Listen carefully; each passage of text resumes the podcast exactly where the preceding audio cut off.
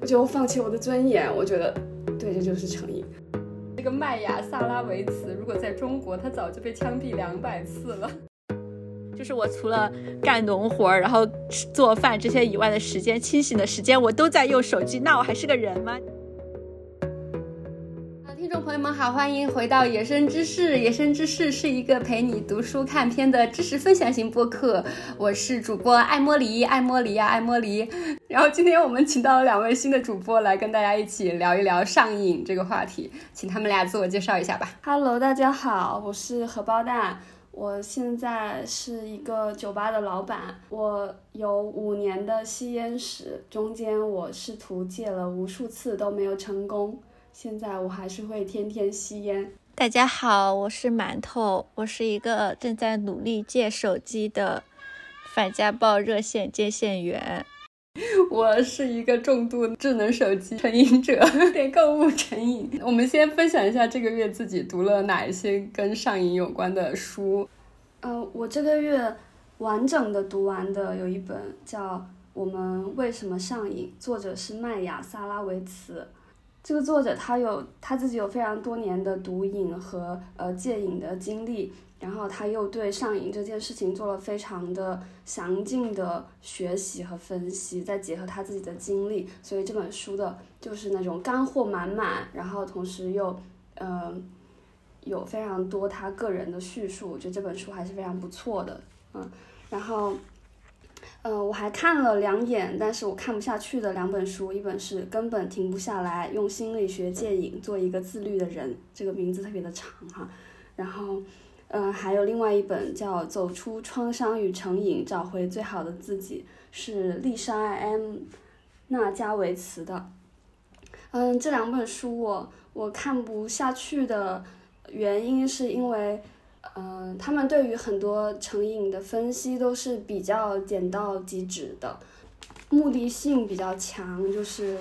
呃，在帮助他们的读者了解成瘾和戒瘾的这个上面。比较注重操作性和实用性吧，但是对于我来说的话，我阅读的时候的，呃，就没有那么享受，有一点过于急于求成的感觉。书的标题都起的有一点点营销的感觉，然后内容也比较，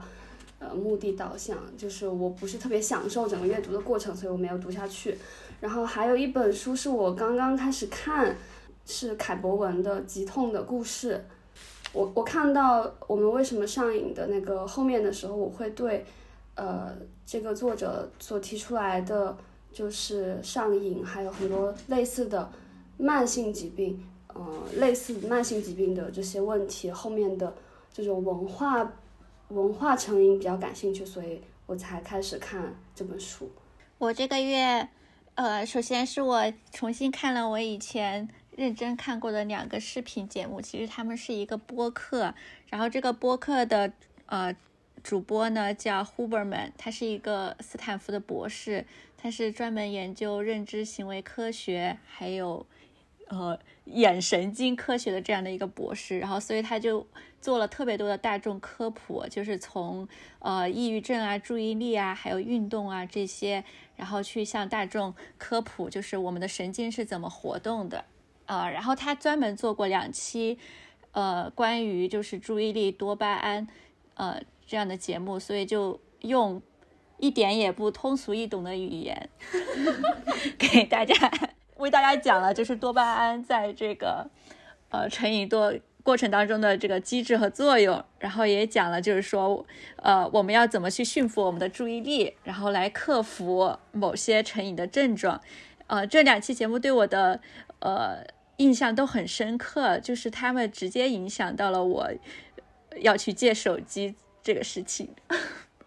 就是因为看了这两期节目之后，就特别担心自己变成个傻子。所以我才下定决心，特别认严肃认真的去思考要去借手机。哦，嗯，然后我还看完整的看了一本书，这本书也是我们为什么上瘾，呃。就是刚刚荷包蛋提到这本书，然后我觉得这本书也写得很不错，因为它也，而且它它的语言也很好，呃，它不仅讲了就是这个成瘾的历史、成瘾的误区，嗯，也讲了他自己的一些经历，所以我觉得这本书非常适合读，而且这个书看的我也我觉得也很精彩啊，特别好。然后还看了一本书，叫《手机大脑让人睡眠好、心情好、脑力好的戒手机指南》。这个书呢，呃，我是建议就是成年人，说实话是怎么说，不太需要去看再看这本书了，呃，因为就是当时我看这本书的时候，他说成年人。每天使用手机的时间为四个小时，青少年则为四五个小时。然后他特别为这个事情焦虑。我当时我在想，天呐，我的目标就是把我的手机使用时间降低到四个小时。呃，这个书就这这个书就讲了一些很基本的一些东西，就其实是呃很多关于成瘾的，包括电子设备成瘾的这些书已经讲过的东西，比如说嗯，数码产品怎么影响我们的认知水平，怎么影响我们的情绪，然后影响我们的睡眠，影响我们的注意力，然后我们要怎么克服就是手机对我们的影响，就是其实是讲的非常简单的，而且它的指南就是每个在借手机的人。第一次借手机的时候都已经做过的那些东西，所以我觉得就没有什么特别的必要 再去看了。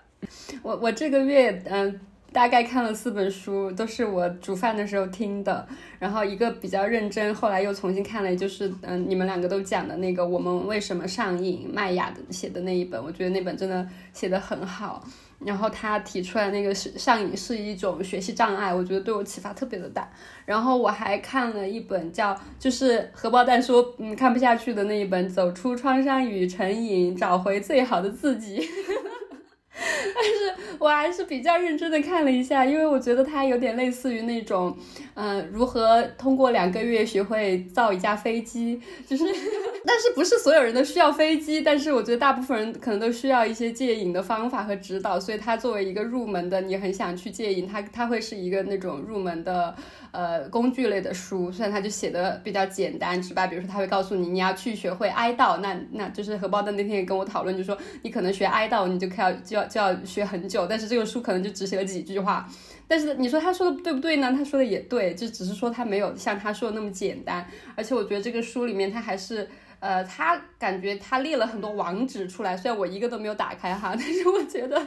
如果就是想要开始去接触怎么样，呃，实际的去改善自己的成瘾问题，还有就是想要帮助你很重要的他人去戒瘾的朋友，也许可以去看一下，嗯。然后里面还是有一些比较实际的方法，我觉得这个作者好像自己以前也有一个成瘾史，但是我忘了是什么了。我感觉读下来我会比较信任那种自己以前吸过毒或者是成过瘾的那种作者写的东西，我觉得他们讲的比较比较有道理，而且不会特别的严厉。然后我另外看了两本，就是呃那种呃研科学家写的书。大卫林登写的《寻找爽点》，然后他就是讲那个大脑科学，其实他没有特别主要的要去，呃，讲成瘾的这个后面的文化呀之类的，更多的是，嗯，因为成瘾是一个大家感兴趣的话题嘛，所以他就通过这个话题来介绍大脑是怎么运行的。啊，我真的不是很感兴趣，大脑是怎么运行的？而且它里面写了很多老鼠、猴子、兔子啊什么的接受的那些实验，看得我非常的一头雾水，就不懂 不懂。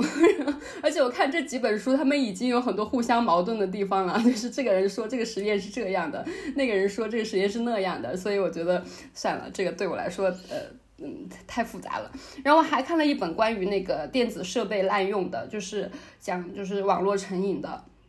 嗯，是一个叫玛丽 K 斯温格尔的人写的《劫持》。啊，但是我觉得这本书的作者有一点严厉，让我觉得有一点害怕。嗯，虽然它里面讲了有一些东西，我觉得还是蛮有道理的，但是他的那个角度就是我是一个专家，我真的很专业，我告诉你这个，呃，呃，网络上网上多了，你确实会变得更笨、更没有创意啊什么的。但是那个看的感觉还是跟看那种自己有过成瘾经历的人写的书感觉很不很不一样。嗯。我想再补充一个，我还看了一本没有看下去的书，是我当时想下载《我们为什么上瘾》麦雅的那本《我们为什么上瘾》的时候，我下错了，我下了另外一本书，它也叫为它叫为什么我们会上瘾，副标题是操纵人类大脑成瘾的元凶，是迈克尔库赫写的，然后它里面也是用各种实验和呃。解释的模型来告诉你成瘾，我们大脑是怎么成瘾的。我觉得这本书也是非常的枯燥。就如果我要推荐书的话，我只会推荐一本，就是那个麦芽的那本《我们为什么上瘾》。对，希望大家如果感兴趣去看的时候，不要下错了。那那我们还是先从一些比较轻松的话题开始聊，大家来分享一下自己的成瘾史吧。我觉得我最严重，然后也是极大的损害了我的精神健康的，就是刷手机这件事情。呃，其实智能手机刚刚出来的时候，就是我我其实整个青少年时期都是没有用过手机的。我高中也是住校，然后也从来没有想要用手机跟人家社交的这种。一那种条件也没有这种意愿，反正我上高中都是没有，从来没有使用过手机。然后等我上大学的时候呢，我妈妈就给我买了手机，那个时候就是买的小米手机。呃，我是一三年上大学的哈，然后是，嗯，然后就买的小米手机，然后我就一个暑假我就掉了两个小米手机，然后我妈就非常的生气，意思就是说我。我没有资格再用一个智能手机去上学了。我他对我的惩罚就是让我用诺基亚去上学。当时我就觉得这个事情好焦虑啊。然后我爸爸就觉得我很可怜，然后就用七百九十九买了一个红米手机。就是红米手机，就是小米的老人机啊，就是也是一个智能手机，但是一般都是给老人用的。但是因为只要七百九十九，所以那个时候就大家只会买这种智能手机给老人用。然后我爸爸就把他的红米手机给了一个给我，就是最便宜的那种。然后我妈就睁一只眼闭一只眼。然后那个红米手机很了不起的一件事情呢，就是你在使用 WiFi 的时候，它是全部正常的，但是它只能用二 G 网上网。也就是说，我只要离开了有 WiFi 的地方，我那个手机是微信都是发不出去一条消息的，就是 QQ 什么的根本就不用，不用指望。所以我大一大二的时候一直都是用那个红米的手机，这就就是所以说大一大二的时候，我觉得我能保持一个比较好的阅读的能力，一年还是能看个几十本书，就就是因为这个红米手机没有特别大的 剥夺我的时间。然后最搞笑的事情是我们上大学的时候，因为大我们是中文系，中文系是一个就是大家都是被被调剂过来的，就大家对本来对中文系也没有什么意愿，所以大家上课的时候都在那玩手机，但是我没有什么可玩的，大家，所以我上课的时候就非常就只能认真听讲，只能认真听讲。不错，而且我其实那个时候考试都不怎么复习的，因为只要认真听讲了，就不需要怎么复习。我们老师也是非常照顾我们，就是不会考他从来没有讲过的东西，所以我大一、大二的时候就还挺好的。然后问题就出现在了大二的暑假，那个时候我的红米手机终于用不了了，然后我妈妈就才想起来，就是我还在用红米手机，就决定给我换一个新手机。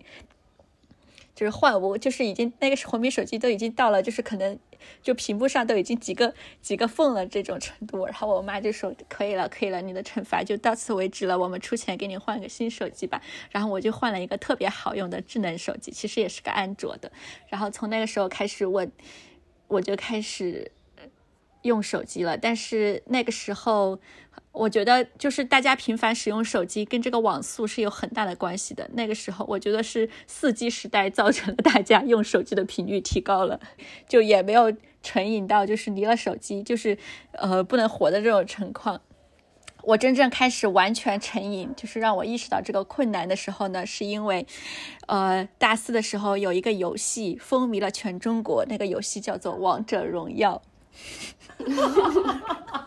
这个游戏的坏处就是，它只能它就是你，如果你用一个配置很低的手机打那个游戏的时候呢，你就会被举报，因为可能你打着打着你就要退出去了。所以我就只能，然后那个时候我就只能借我妈的手机和我的朋友一起打王者荣耀。然后那个时候我妹妹他们都已经用 iPhone 了，然后就，然后我妈就觉得天呐，我的我的第一个女儿在用 iPhone，然后我我的这个女儿居然只能用。只能借别人的手机打游戏，这实在是太可怜了。然后我妈妈就又出钱把我的手机也换成了 iPhone。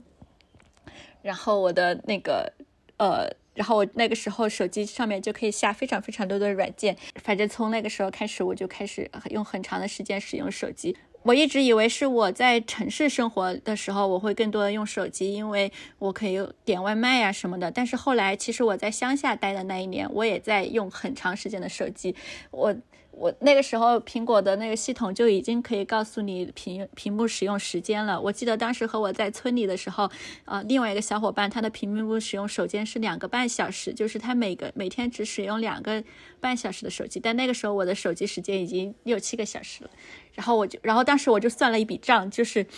就是我可能每天睡。八九个小时，然后我可能还有八九个小时是在干农活儿，就是我除了干农活儿，然后做饭这些以外的时间，清醒的时间我都在用手机，那我还是个人吗？就是，就是我觉得我的脑子现在肯定已经是，呃，就是肯定很钝了，然后就就很焦虑，哦，这个焦虑是焦虑了很长时间的，没也没有想过认真去解决它，然后后来是因为，就是因为那个时候其实。嗯，怎么说呢？就是因为大家已经不会去谈网瘾这个事情了。我我反正是觉得，自从所有大人都开始手机成瘾了之后，就没有人再去谈网瘾这个事情了，因为大家都上瘾了，就很痛苦啊。就是其实很痛苦的是，原因是因为自己又并没有完全从刷手机这个事情当中获得特别特别特别特别大的快乐，而且还觉得自己过的又是一种没有任何产出的生活，就是所以就觉得很。就觉得有有一种愧疚感在里面，就很想减少手机。其实我为减少手机试过很多种方法，比如说我曾经买过一个盒子，然后那个盒子上面是有一个时间锁的。就是一个铁的盒子，就是我先是买了一个铁的盒子，就是我们小时候放小纸条的那种铁的盒子。然后我我我额外为它买了一一个锁，那个锁是是到了时间它才会打开的一个锁。然后我就把我的手机呃放在那个盒子里面，然后过几个小时，然后等那个锁响了之后，我才能再把这个手机打拿出来。我记得我当时做这个事情的时候，那个锁还还还还很小众。我搜那个锁的时候，我才发现那是 S M 爱好者会买的一种锁。一一度让我就是特别困惑，然后但是我还是用了一段时间，但是后来过了一段时间，就是反正我又和我的手机一刻也不能分离，那个盒子和锁都不知道丢哪里去了，然后，然后那个时候我记得我已经来呃去读研究生了，然后我们在上研究生课的时候，老师就讲了哈拉维，就是讲什么类人猿，讲什么赛博格，讲性别的那个呃女性主义哲学家哈拉维，然后。然后啊，当时那个哈拉维就说，呃，可能某一天我们都会变成赛博格。然后我第一反应就是，那我们现在难道不是赛博格吗？就是手机都已经要成为我的义肢了，就是我的手机是我的手的一部分。就是难难道我现在就不是赛博格吗？然后我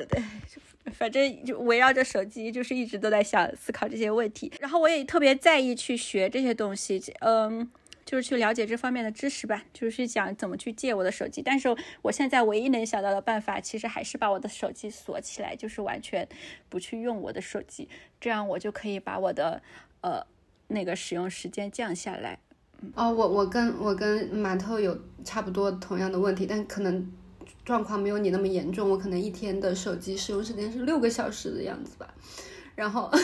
好吓人，其实，但是因为我不只有手机，我还有 iPad，我平时就是看一看我的手机啊，现在是下午三点四十分，看一下我的 iPad，怎么还是三点四十分啊？然后就是这种感觉，就是已经没有什么可以看的了，我就看看这个，再看看那个，然后就是切切过来切过去，就各个平台都看一遍，然后没有什么信息，然后我就再再看一遍，因为就就这样子，然后就呃，我发现我的这个问题比较严重，是我去医院检查出来我有那个干眼症，就是我的眼眼睛非常非常干，然后后来我就去呃治我的干眼症嘛，就滴了一些眼药水啊，然后换了一个眼镜，我的度数又涨了。在我三十多岁的时候，我的眼睛度数还在涨，就是因为我每天可能花了很多很多时间在屏幕上。然后呃，等我滴了眼药水，换了眼镜之后，呃，然后呃走出门的时候，我发现哇，原来这个世界这么清楚啊，然后就是。我觉得我都已经习惯那个模糊的世界了，然后因为大部分的时间都在看屏幕，还有不出去，我觉得这个呃还是蛮严重的。但是我觉得我这个手机依赖，我没有像馒头一样，就是那么清楚的记得我这跟我的手机的关系。我觉得我跟他的急速跟我的手机急速拉近那个关系，是因为呃我跟我的朋友们的分离，你知道吗？嗯，当你的。朋友都变成了你的电子朋友之后，然后你就会不停不停的想去看他们今天就是我我我们有一些群，就是大家什么都在上面聊，就是一天能有几百条信息，但是我觉得不够看，我有的时候就会觉得，哎，你们怎么不多聊点天给我看看？这方面的一个需求没有被满足，所以就转移到了手机上面。然后还有一个就是我可能是今年发现的吧，我就是有一点，嗯嗯，喜欢买东西，但是应该还没有很严重，因为我买的都是一些便宜的东西。但是我有意识到，我有一个模式，就是当我刷手机，所有平台都刷完了，没有事情干的时候，淘宝总是能满足我，你知道吗？就是我就会无穷无尽的，就是在在淘宝上，嗯。无穷无尽的去刷各种各样的东西，就每天就不停的思考，我到底还有没有什么东西是可以买的，然后就但是也不能买一些贵的哈，然后就会买很多呃没有什么用的东西。但是我发现，就是我收到快递之后，我收快递的时候我是很快乐的，但是我可能拿到快递拆了之后，然后我就对那些东西失去了大部分的兴趣，所以我觉得我可能不是真的需要这些东西，就是这个反应购物成瘾。我是看看这本书的过程中，我就会想到自己的很多，嗯，一一些对某些东西或者行为的依赖性，有有有很强的依赖性这件事情。然后我看这本书的时候，我才会意识到，哦，原来这是成瘾。嗯，对，对，就是我以前觉得这个问题，它就是没有上升到成瘾这么严重。就比如说我抽烟这个事情，呃，其实我抽烟一般都是。嗯，对，社交性抽烟，或者是我自己主动选择抽烟的时候，一般是我感到非常焦虑和非常呃无聊的时候。然后其实我非常的清楚，抽完这根烟并不会让我感觉更好。很多时候我抽完烟，我都会觉得喉咙不舒服，我会觉得很困，我会马上躺着，我会更焦虑。但是我就是没有办法，我必须要在那个时候抽一根烟。对，呃，我我觉得这种强迫性就是成瘾的一个呃一个一个体现。还有一件事情就是，我想到我。呃，有一段时间，那个时候我刚刚大学毕业，然后我在一个酒吧打工，那个酒吧的环境让我觉得非常的压抑。那个时候我的烟瘾就非常的重，我会在呃每一个我出去休息的间隙抽烟，然后我在家也会不停的抽烟。呃，我然后有有一次是呃我在家我想抽，我非常想抽烟的时候，我发现我的烟没了，然后我就开始疯狂的去找烟屁股。就是我甚至还在垃圾桶里，当时甚至还在垃圾桶里翻。我记得我当时还发了一条豆瓣的动态，说这个垃我在垃圾桶里找烟屁股抽，然后那里面都是被我吃外卖然后被油沾沾了油的纸巾。我觉得我好没有尊严啊！然后，然后我在看到这本书的时候，我想到，就那个作者说他不是有那个吸。呃，可卡因还是海洛因成瘾的时候，他他意识到这是成瘾，是因为他脑子里突然出现了说我要为了，呃，他没钱了，他要去买毒品，他觉得为了这个事情，他可以去当妓女，然后他是在这一刻，他觉得自己放弃了自己的道德，他才觉得这个问题很严重。我觉得我就是在翻垃圾桶的时候，对，我觉得我放弃我的尊严，我觉得对，这就是成瘾。我而且我还会感受到另外一个点，就是呃，其实后来我。呃，我觉得我现在不算是有烟瘾，就是大部分时候我都不会主动的去抽烟，但是我会在我抽烟抽最多的时候，就是在我们酒吧的门口，因为在那里所有人都抽烟。我觉得就是我一到那个场景，那个场景的，呃，我对那个场景的，那个场景和抽烟之间有非常强的关联，所以我到了那儿我就会开始抽烟。呃，这也是一个影响成瘾的一个因素吧，就是环境因素。然后我还有对一个东西特别上瘾，就是无脑小游戏，就是一定要无脑。我一开始是玩数独，然后是玩扫雷，然后当这两个游戏越玩到后面，它需要的脑力参与越多的时候，我就停止了。然后这时候羊了个羊就横空出世了，然后我就开始玩羊了个羊，不得了。然后那时候刚好又赶上风控，我在家特别的焦虑。哦，我我除了玩羊了个羊，还玩还玩。保卫萝卜其实性质都差不多，反正就是无脑游戏。而风控结束了之后呢，我们店的生意也特别差，就反正那段时间，呃，我整个也还没有从风控中恢复过来。每天晚上我就从酒吧下完班回家之后，就会躺在沙发上开始玩羊和羊。有的时候我可以玩连续玩四五个小时，就是毫无知觉的这样玩，一直玩到就是我觉得我已经非常非常的疲惫，我我必须要睡觉，然后然后我才能停止。而且，呃，玩这些无脑小游戏可以说是没有任何奖赏的，获得不了任何社会认可的成绩啊。而且我玩的过程中，我也会，呃，其实我自己的感觉也是很糟糕的，我的脑子其实还是一直没有办法停止。想一些不开心的事情，但是至少这个玩这个游戏的过程中，会让我感觉这个时间过得比较快一点，会让我觉得我我有一个东西可以分散我的一部分注意力。我以前还特别的沉迷于玩动森，我写论文的时候，我开始玩动森，那个时候，嗯，动森对我来说是一个非常治愈的一个游戏。其实动森它不是一个容易让人成瘾的东西，因为它本身是一个节奏非常的慢的游戏，比如说。嗯，我最喜欢的活动是去钓鱼和抓虫子。然后这些鱼呢，他们会在特定的时间才会出现特定的鱼。然后，嗯，所以比如说，如果你在一一段时间里面不停的去钓鱼，其实你只能反反复复只能钓到那几种。你要钓到新的鱼的话，你就要等到下一个时间段。所以，呃，这个游戏它还是一个比较没有那么强的竞争性。然后也比较放松的一个游戏，但是我还是把它玩成了一个一个像老虎机一样的游戏。嗯，一开始我玩的时候我在写论文，然后那个时候，呃，我整个的状态也非常差，我的生物钟也是颠倒的。但是我在玩动森的时候，因为动森里面的那个时间，它是跟你所在地的那个真实的时间是一样的，然后天气也是一样的，就是你外面下雨，你游戏里面也会下雨。时间昼夜颠倒，我根本没有机会可以出门，可以见到阳光，然后我就会在那个动森里面去接触一下外面的世界。我我到早上还没有睡着，然后我就到动森里面看到了。那个日出，我就觉得天呐，就是好治愈啊，好有希望啊。对，然后我晚上的时候心情很不好，就跑到那个悬崖上面哭，然后就发那个表情，哭的表情吗？对，就在那里哭。对，然后就反正就是那时候，就是动森还是一个我比较解压的，然后放松自己的方式。但是问题出现就在于我论文写完了，然后写完了之后。我的下一步的人生计划还没有开始，那段时间我又比较放，突然一下压力没有了，比较放松，然后整个人也陷入了一种非常非常空虚的状态，然后我就疯狂的玩动森，就是每天就是除了睡觉吃饭就是在玩动森。我玩的时候我是非常非常疲惫的，而且我比如说我要抓新的鱼，我就必须要等等等等到那个时候我才能抓新的鱼，然后我就嗯。我我那时候的感觉就是我整个人都像一具空壳一样，但是我没有办法停下来玩那个游戏，就是直到后面的时候，我妈妈问我，她说，嗯，你要不要去找一个公务员的工作？然后我就觉得特别的可怕，我觉得我的人生就要变得非常的没有意义，然后就是那个时候我才停止玩这个游戏，并且开始呃见朋友，然后开始一些新的事情。我我就发现，就是跟这本书跟那个《我们为什么上瘾》这本书里面说的也非常的一致哈，就是我我上瘾对一些东西特定的东西上瘾的那个时时候，一般都是我，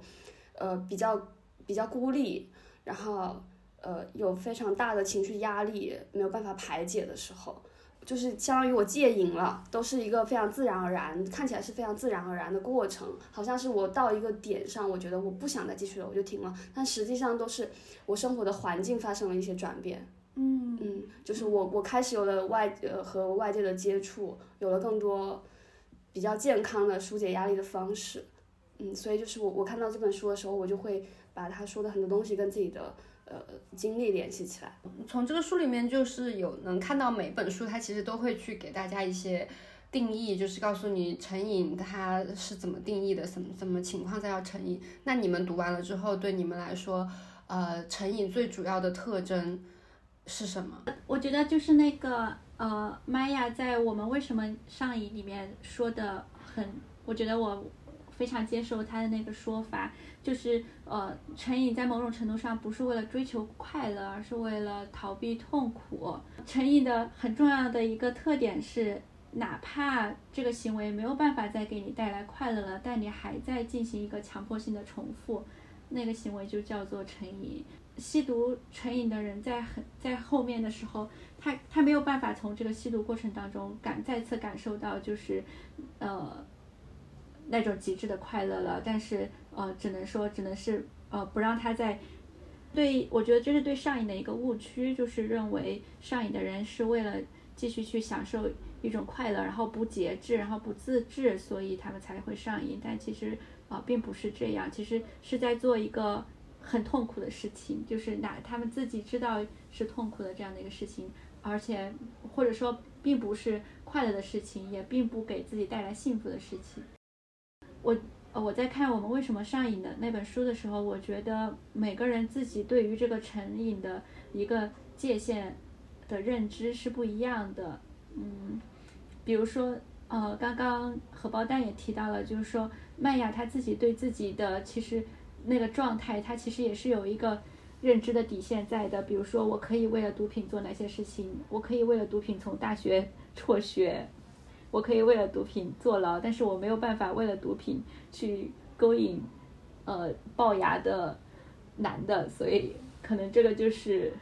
很重要的一个极限。所以，当呃那个当那个行为出，当自己为了渴求这个东西付出的代价到这种程度的时候。那个极限就会恰恰就那个极限就会提醒自己要与这个东西保持距离，所以我我自己在想的时候，就是哎也还有一种关于成瘾的想象，是觉得成瘾是一个无意识的行为，就是这种无意识的行为要要要，比如说要要骂你，要打你，要让你要严格的处罚你，然后你才能够有意识到这个东西是。错误的，但是我在看这个麦雅的这本书的时候，我我也在想，其实他不是无意识的一个行为，因为来拯救他的那种意识，其实就是成瘾者自己的想法，就是成瘾者自己的意识，让这些呃让这个行为终于停止，嗯，但是就是这种意识要得到支持，所以他才能够成为一个脱离。呃，毒品脱离就是物质依赖的一个决定，而不是仅仅是一个念头。嗯，在呃了解这些之前，我觉得我对成瘾只是有一些特别模糊的一个印象，就觉得好像自己知道什么是上瘾了，但是其实没有认真的思考过它到底是什么意思。然后，所以在读这本《我们为什么成瘾》的时候，他说这是一个学习障碍的时候，我会觉得什么啊，就是。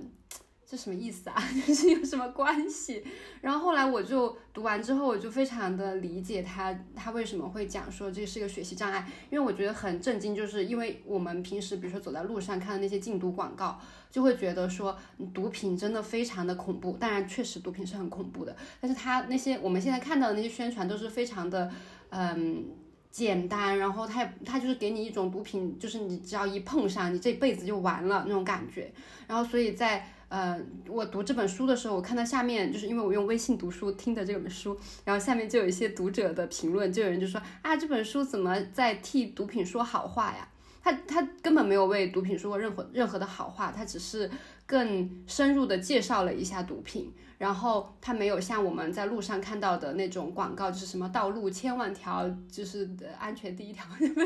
那种之外，就是他没有那么就是态度稍微有一些不一样，然后可能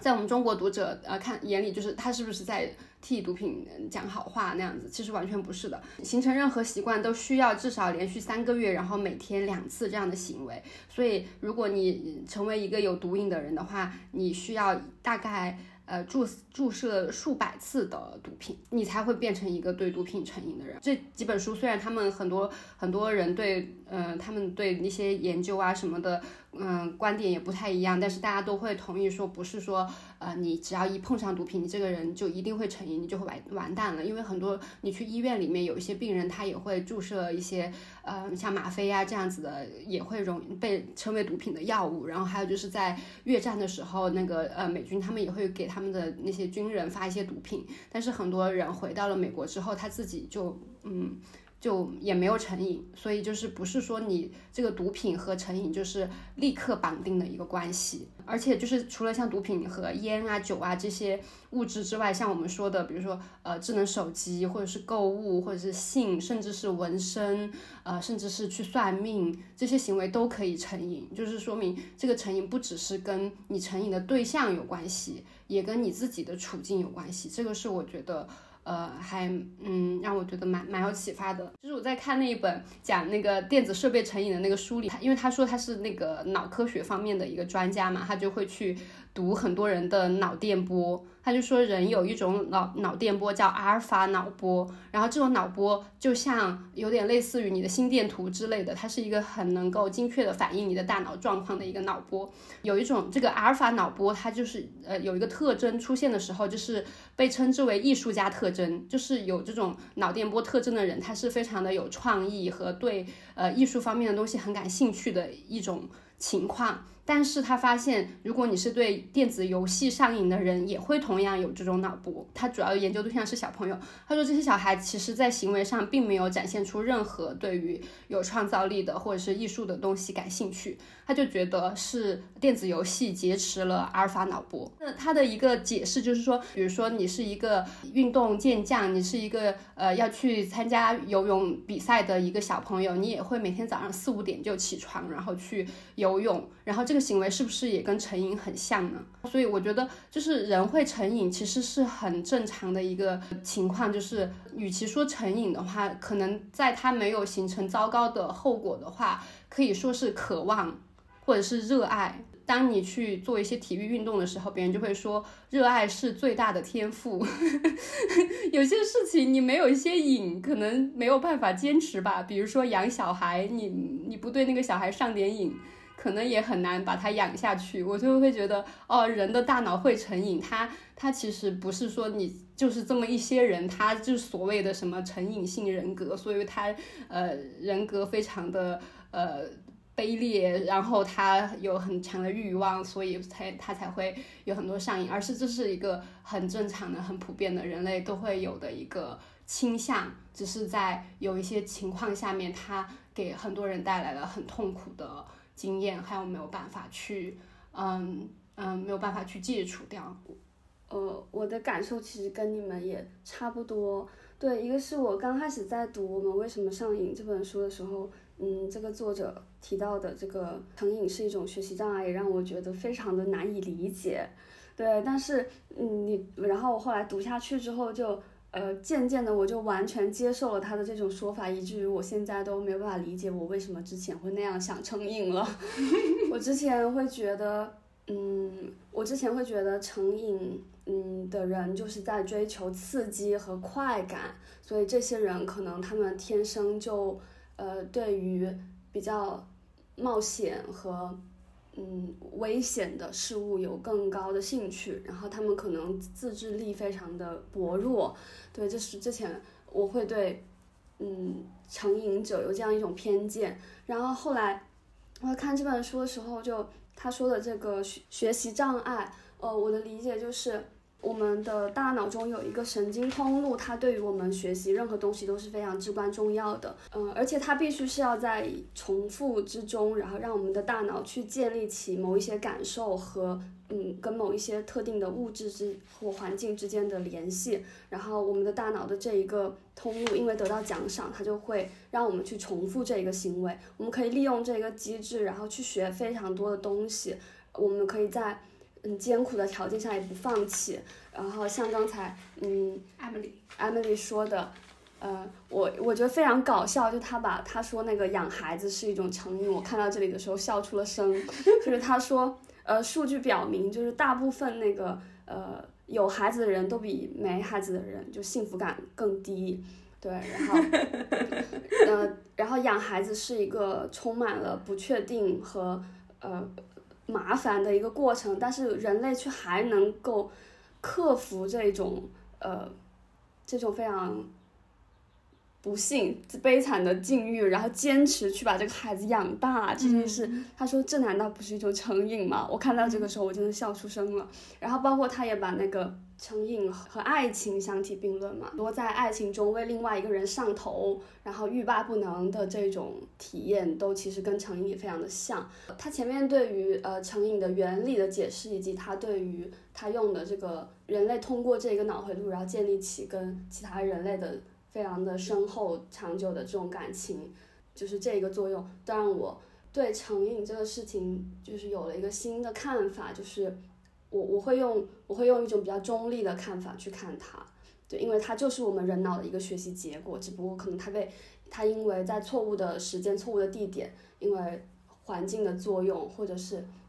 文化的作用，然后它产生了一些对个人的比较负面的那个效果。然后我还有对成瘾有一个很很深刻的感受，就是呃，他的那种强迫的本质，就是他不得不的那一个。我觉得感我让我感受特别强，尤其是他，呃，我们可能过去都会对于成瘾的人，我们都会想，嗯，你为什么就不能不这样做？你为什么就不能停止呢？你为什么就你明明可以不吸，你明明可以不用，你明明我明明可以不玩动森，对，但是为什么我们就是做不到呢？就是，嗯，它里面说有时候是。呃，对他们就是做不到，或者是他们不相信自己有能力做到。然后还有很重要的就是，呃，你对一个事情上瘾，它它是在你的脑，呃，是在我们大脑这个回路中，然后形成的一个机制。那同时这一个机制的在在这些反复的刺激的运作下面，它会改变我们整个大脑的决策，甚至一些呃真正的那个生物的结构。所以就是。它它会影响你的决策能力，甚至会影响你的整个大脑的运作方式。然后是这些东西让你没有办法去做到判断，它并呃去做到去做所谓正确的事情，它并不是呃人光凭意志力就可以去克服的。就所以这个事情会让我嗯从一个作为成瘾者的，比如说呃亲友啊，或者是我们作为旁观者来说，我们。总会对他们有很多的期待，嗯嗯，我们没有办法去相信有一些人就是做不到，对。然后我觉得这个书就从一个非常有利的角度，他告诉我们就是，就是这不是光凭意志力就能做到的，对。让我这个事情就让我觉得，嗯，可能我们都应该对成瘾的人有更多的宽容。就是刚刚想到，就是培养小孩子的爱好，是不是在呃强化，就是通过呃让让小孩子上瘾的方法，让他们去。拥有一种爱好，我想到，就是，呃，以前我在上学的时候，我们学过一门课叫儿童社会化，然后那个课给我很大的启发，是因为，呃，我们一起老师就也是讲到了说，我们可以通过一些呃行为疗法让小孩子掌握某种习惯，但是这种习惯却没有办法让小孩子快乐，比如说，比如说我们。教小孩子下棋，我跟他说：“你下完这盘棋，我就给你一颗糖。”然后小孩子可能就会因为，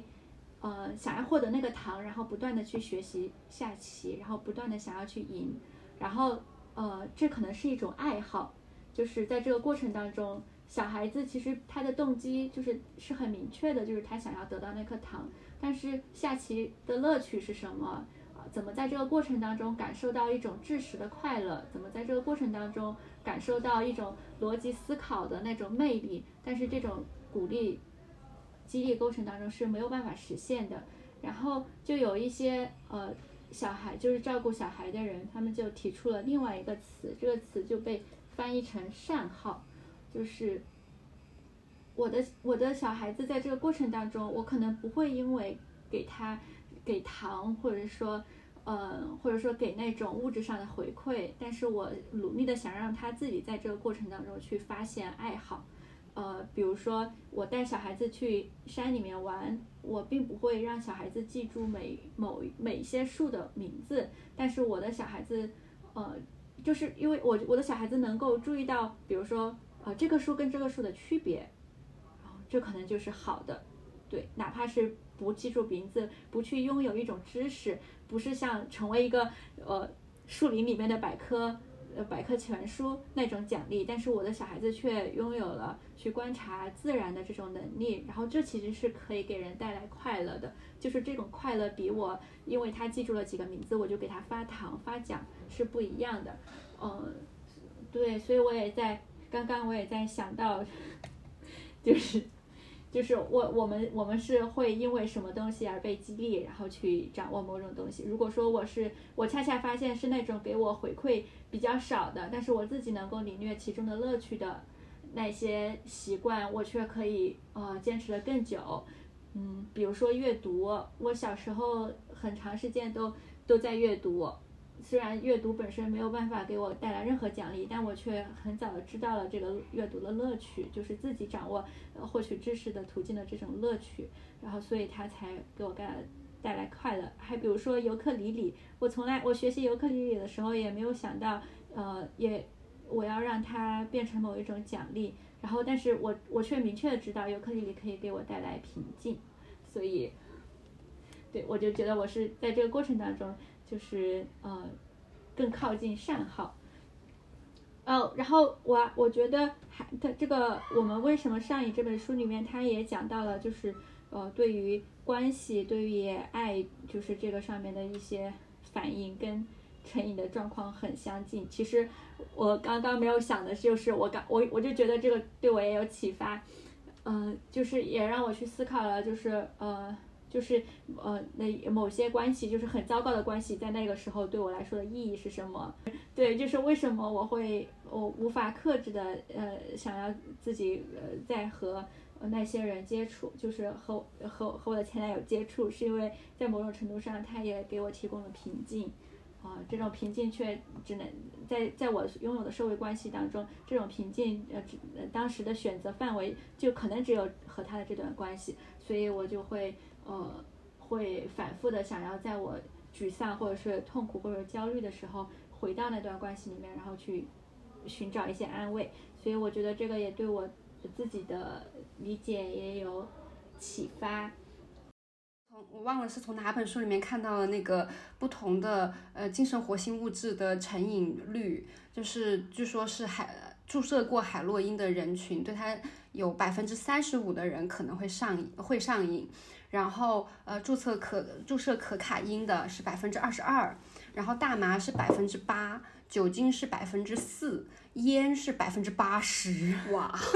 嗯，可能是那个哦，寻找爽点那个书里面的那个书的作者就说，为什么这个抽烟特别容易上瘾，就是因为它是你抽一支烟，你可能有十几口，你可能有十口，然后每一口。它都会准确的把尼古丁送到你的脑袋里面，让你觉得有一点舒服。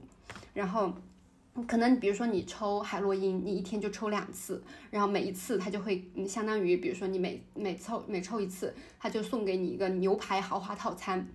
但是，嗯，但是你抽烟的话，就是，嗯嗯，你可以一天抽好几根烟，然后你就有几十上百次的，他会给你一个小饼干。嗯，所以这个就像训练狗狗，就是嗯，可能有些听众朋友会有那个训养狗的经验，就你要教狗狗一个动作，你就要跟他说，比如说坐下，然后他坐下了，你就要立刻趁他呃在坐下的这个时候，马上就要给他一个小饼干，给他一个好处，然后嗯，这样长此以往，就是嗯。重复的动作加及时的奖励，就会让狗狗学会啊。你说坐下的时候，它就听得懂这个中文，它就会坐下，因为它就形成了这个反射。人的大脑也像这个小狗狗一样，就是嗯，你抽一口烟，它就给你一点好处，然后你很快就习得了嗯这种呃就学习了，就学会了这种经验。对，然后我觉我觉得我从这些书里面。学到了好多关于毒品的知识啊！我 觉得毒品好像就是都很统一，现在我才知道原来毒品各有各的不一样啊！啊，我我知道了两个八卦，写《沉思录》的那个马可·奥勒留，他鸦片上瘾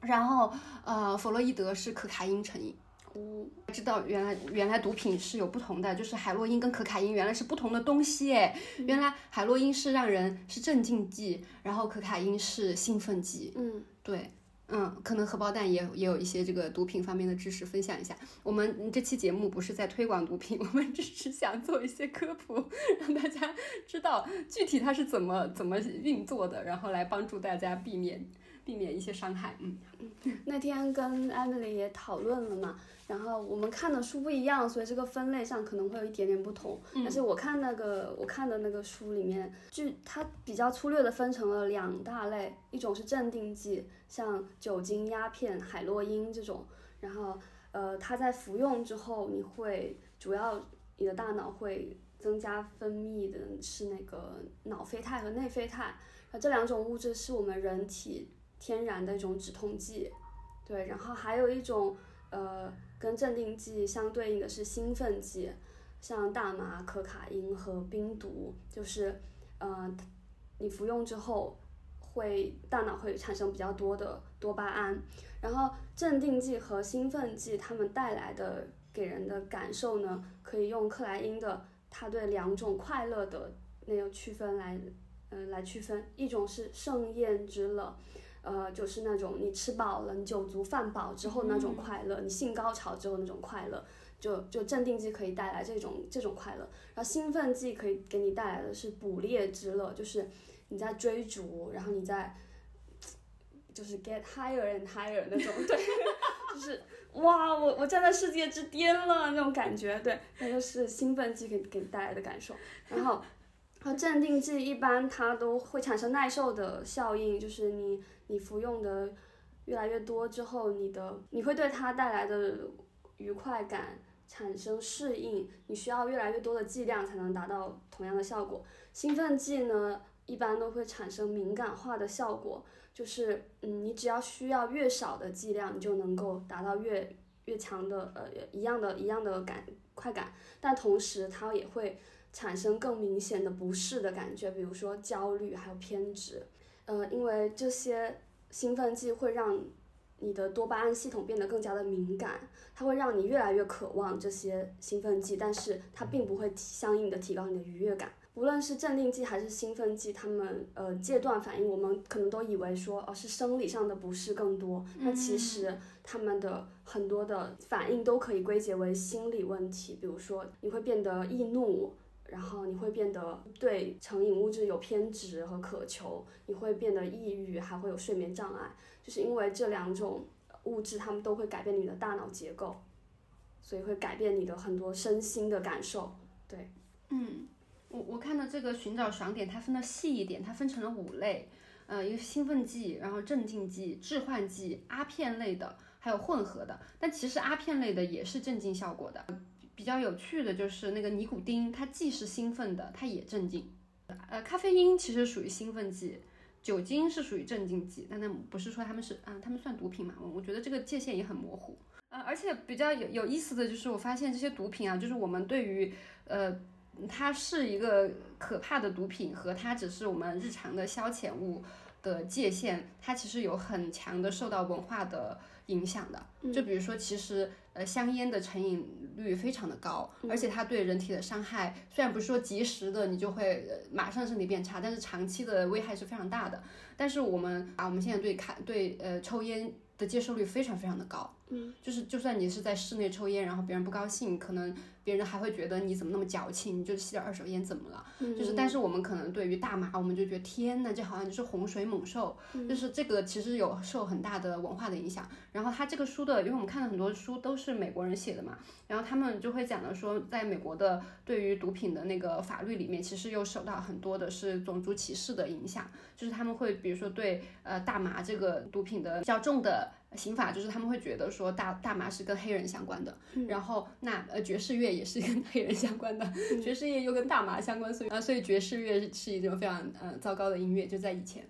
呃想我想了一个笑话，就是关于那个致幻剂的，就是致幻剂是所所谓的 LSD，呃迷幻药啊，还有一些蘑菇什么的，然后它它吸了之后会让你有一种有一种我了解了很多呃世间的哲理。哲学奥秘的感觉，所以很多就是搞灵修的呀什么，他们就会觉得，呃，吸吸这些迷幻药，它会扩大你的感官，会好像，嗯，让你更加通透顿悟。然后我就想到一个笑话，就是以前有一个科学家，然后他就吸了一种类似于致幻剂的一个东西，然后非常非常的难受，身体特别特别难受。但是他吸了之后，他就觉得他，呃，了解了一个特别重要的。呃，世间的真谛，嗯，然后，但是他醒了之后，他就忘了，他觉得他损失的太大了，然后他为了去找回来这一个哲学奥秘，他又又去吸了那个毒品，因为他非常非常难受，然后他吸了之后，他又发现了这个世间的奥秘，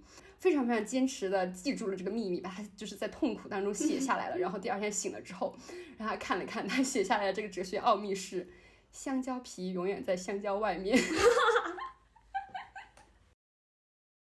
我一直有一个疑惑，就是因为以前我做社工的时候，我知道有一种社工是做戒毒的，就是他们是在社区里面做戒毒的专项社工。然后我就觉得，然后因为他们的工作呢，很大部分都是帮助吸毒人员重返社会，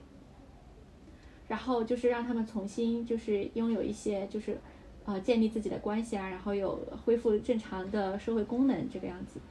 然后，但是我就那个时候，我我我知道他们的工作之后，我就特别的匪夷所思，因为我在想他们这个工作要怎么做呀？就是这个我们的网上的宣传都是什么？像比如说宋冬野，呃呃吸了毒，然后被禁演三年，就已经从业禁禁止三年了。其实没有一个行政法规说是要让演艺员禁演三年的，但是他禁演三年之后，他出去演出还是会被举报。就是我感觉，就是我们的这个宣传上是，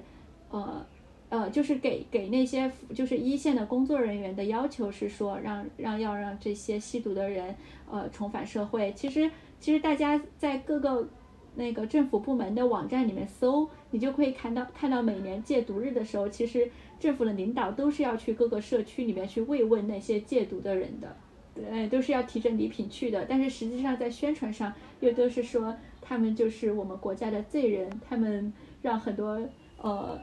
就是缉毒的警察死在了边境上，然后他们是就是造成这一切，呃悲剧的最就是那些人。但是其实我们国家在就是在戒毒这上面的明确规定上面，就是在曾经在所有的戒毒的这个内部的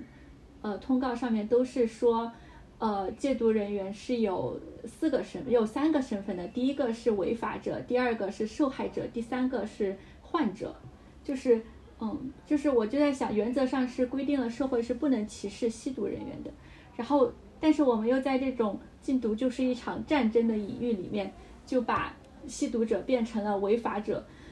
呃，社会治安的破坏者，对，然后就完全强调的就是就是完完全全是走了一条相反的路，就是把他们标签化、污名化，然后也不太可能会让他们再去重返世界了，才重返社会了，所以我就觉得很。呃，就觉得很脱节，也不知道这么做的目的和意义到底是为了什么。对，我觉得还是一种比较老老老套的那种 严厉的想法，就是觉得这些人吸毒就是因为他们想要嗯享乐，然后我就给他一些苦果吃，他就知道了。然后其实，但其实这些人本身吸毒的人他就已经很痛苦了，然后。他吸毒本身也没有多开多开心，然后你就给他更多更多的痛苦，他就除了毒品就没有别的了。我在读这个书的时候在想，这个麦雅萨拉维茨如果在中国，他早就被枪毙两百次了。他还贩毒？对，他他哪有机会出来洗心革面，还要做这种嗯反就是关于成瘾的知识类的书籍写作呀？嗯，我我觉得不不管怎么样，你从结果上看，这些吸毒甚至去贩毒的人，肯定都是呃所谓行为上比较偏离、比较嗯嗯反。这个社会的价值的的这样一些人，嗯，对于这种所谓的异类和偏离的人，我觉得去惩罚他们和管制他们也是一种非常常见的就是措施。但是，呃，尤其是这些有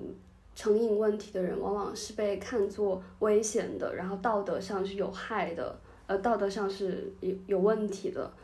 应应该被隔离起来的。被惩罚的这样一群人。但是我们为什么上瘾这个书里面，它是从它是把它定义成一个一个学习障碍，那它就是变成了一个很中性的一个我们每个人都可能遇到的问题。走出创伤与成瘾那本书里面，就是直接用了疾病这一个词来定义定义成瘾，所以就是，